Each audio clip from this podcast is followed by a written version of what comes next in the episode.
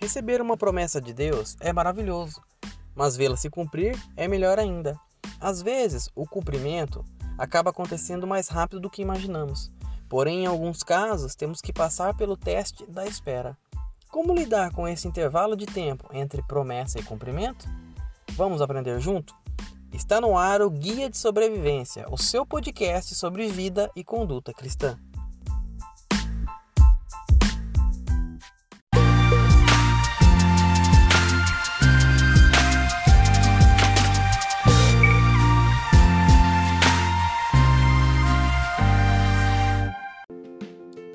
Pessoal, vamos entender o que é uma promessa.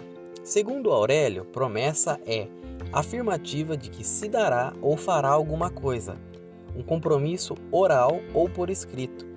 Partindo deste pressuposto, sabemos que, como filhos de Deus, recebemos inúmeras promessas. Porém, o tempo de seu cumprimento deve-se exclusivamente da vontade soberana de Deus.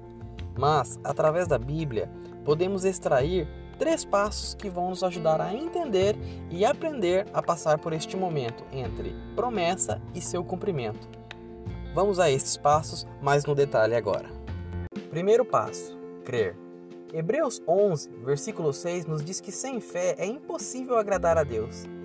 Você já deve ter passado por uma situação onde alguém te prometeu algo, mas esta pessoa acabou te frustrando, pois não teve condições ou simplesmente não quis cumprir com aquilo que prometeu. Vivemos em um mundo onde promessas são quebradas todos os dias. Maridos prometem amar suas esposas e serem fiéis até a morte, mas mesmo assim o divórcio cresce cerca de 8,3% ao ano. Segundo pesquisas, um em cada três casamentos vão terminar em divórcio. Promessas não cumpridas geram frustração, e frustração nos torna pessoas amargas.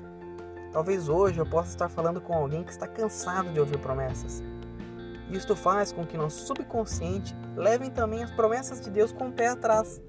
Pois para nós a palavra promessa já foi tão deturpada que simplesmente não conseguimos mais acreditar que as promessas de Deus possam ter o seu cumprimento. Vamos olhar a vida de Abraão. A Bíblia o chama de o pai da fé. Mas eu te pergunto, como alguém com o testemunho de ser o pai da fé foi capaz de mentir a Faraó que Sara era sua irmã, pois tinha medo de ser morto? Devido à beleza de sua esposa. Ora, se a promessa era que ele seria pai de multidões, como ele morreria no Egito? O que quero dizer com isso é que quem é o marido que se divorcia perto do pai da fé? Quem é o chefe que te prometeu algo perto de Abraão? Ora, se até mesmo Abraão teve seus momentos de falta de fé, quem dirá nós? Por isso, quero redirecionar o seu olhar para aquele que promete, não para experiências passadas.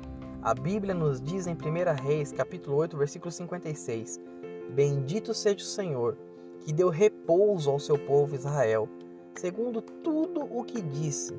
Nenhuma só palavra falhou de todas as boas palavras que falou por intermédio de Moisés, seu servo. Por isso, meus amigos, se você já tem a promessa, creia, pois ele é fiel para cumprir.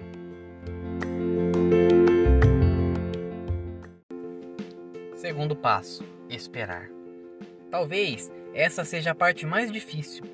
Podemos dizer que somos a geração do fast food. Queremos tudo na hora. A sociedade tem nos transformado nesse tipo de pessoa. Hoje temos um lanche, se quisermos, em 5 minutos. Podemos conversar com um amigo que está do outro lado do planeta com uma facilidade incrível, seja por WhatsApp ou qualquer outro meio de comunicação. Quero saber de algo, só preciso dar um Google que num simples toque de mágica, tudo o que preciso está na minha frente e em um tempo recorde. Talvez este seja o motivo de termos tantas pessoas ansiosas em nossa sociedade. Mas por que é tão importante esperar? Porque Deus simplesmente não nos dá uma promessa e já a cumpre, sem que tenhamos que passar pelo tempo da espera. Simples, Deus está trabalhando em você enquanto você espera. Por isso, aprecie o processo. Procure aprender com ele. Abraão poderia ter evitado todo esse problema que temos em Israel com a guerra entre árabes e judeus se tivesse esperado Sara dar à luz. Porém, em vez de esperar, ele optou por querer ajudar a Deus. E teve um filho com Agar, a saber, Ismael, o pai dos árabes. Por isso, eu quero apelar a você. Não queira ajudar a Deus. Espere com paciência, pois quando a promessa for cumprida, você vai entender o motivo deste tempo determinado. Agostinho disse: Não queiras entender para crer, crê para que possas entender. Se não creres, não entenderás. Vou contar para vocês uma experiência que tive em relação a este passo, o passo da espera. Eu sempre desejei trabalhar no departamento de compras. Certo dia, conversando com o coordenador desta área, ele me disse que tinha uma vaga em aberto e se eu tinha interesse. Como já tinha esse desejo, fiquei super animado e logo pensei: pronto, é agora que a promessa irá se cumprir. Acabou que meu chefe não me liberou e não pude ir. Então, outro profissional foi contratado para esta vaga. Porém, dias depois veio a crise e alguns departamentos precisaram reduzir o quadro de funcionários. Que departamento precisou reduzir? Sim, compras precisou. Quem precisou ser mandado embora? O novato. Agora eu pergunto a vocês: se eu tivesse ido, provavelmente o novato a ser mandado embora seria eu. Não vou dizer para vocês que não fiquei triste. Muito pelo contrário, naquele momento questionei a Deus. Mas depois pude entender e viver o que a palavra diz em João 13:7. O que eu faço não sabes agora, mas compreenderás depois. Acabou que depois a crise passou Abriu a vaga novamente e eu fui para lá, no tempo certo e determinado por Deus. Hoje estou lá há quatro anos e além de ter conseguido, hoje sou encarregado do departamento. Por isso, meus amigos, quero que vocês não olhem mais para o tempo da espera como algo agoniante ou ruim, mas sim enxerguem ele como motivo de aprendizado, porque Deus está lhes preparando para que quando a promessa se cumpra, vocês possam a desfrutar plenamente. Ao terceiro e último passo, que é desfrutar. Como é maravilhoso quando finalmente chega o momento de desfrutar das promessas cumpridas. Depois de crermos, esperarmos, chegou a hora de desfrutar. Vejam este exemplo de Caleb. Ele foi alguém que passou por todo este processo Vamos ler esta passagem em Josué, capítulo 14, versículos 7 ao 14. Diz assim: Eu tinha 40 anos quando Moisés, servo do Senhor, enviou-me a Cades Barneia para espionar a terra. Eu lhe dei um relatório digno de confiança. Mas os meus irmãos israelitas que foram comigo fizeram o povo desanimar de medo. Eu, porém, fui inteiramente fiel ao Senhor, o meu Deus. Por isso, naquele dia Moisés me jurou: certamente a terra em que você pisou será uma herança perpétua para você e para os seus descendentes, porquanto você foi inteiramente fiel ao Senhor. Pois bem, o Senhor manteve-me vivo, como prometeu. E foi há 45 anos que ele disse isso a Moisés, quando Israel caminhava pelo deserto. Por isso, aqui estou hoje, com 85 anos de idade. Ainda estou tão forte como no dia em que Moisés me enviou.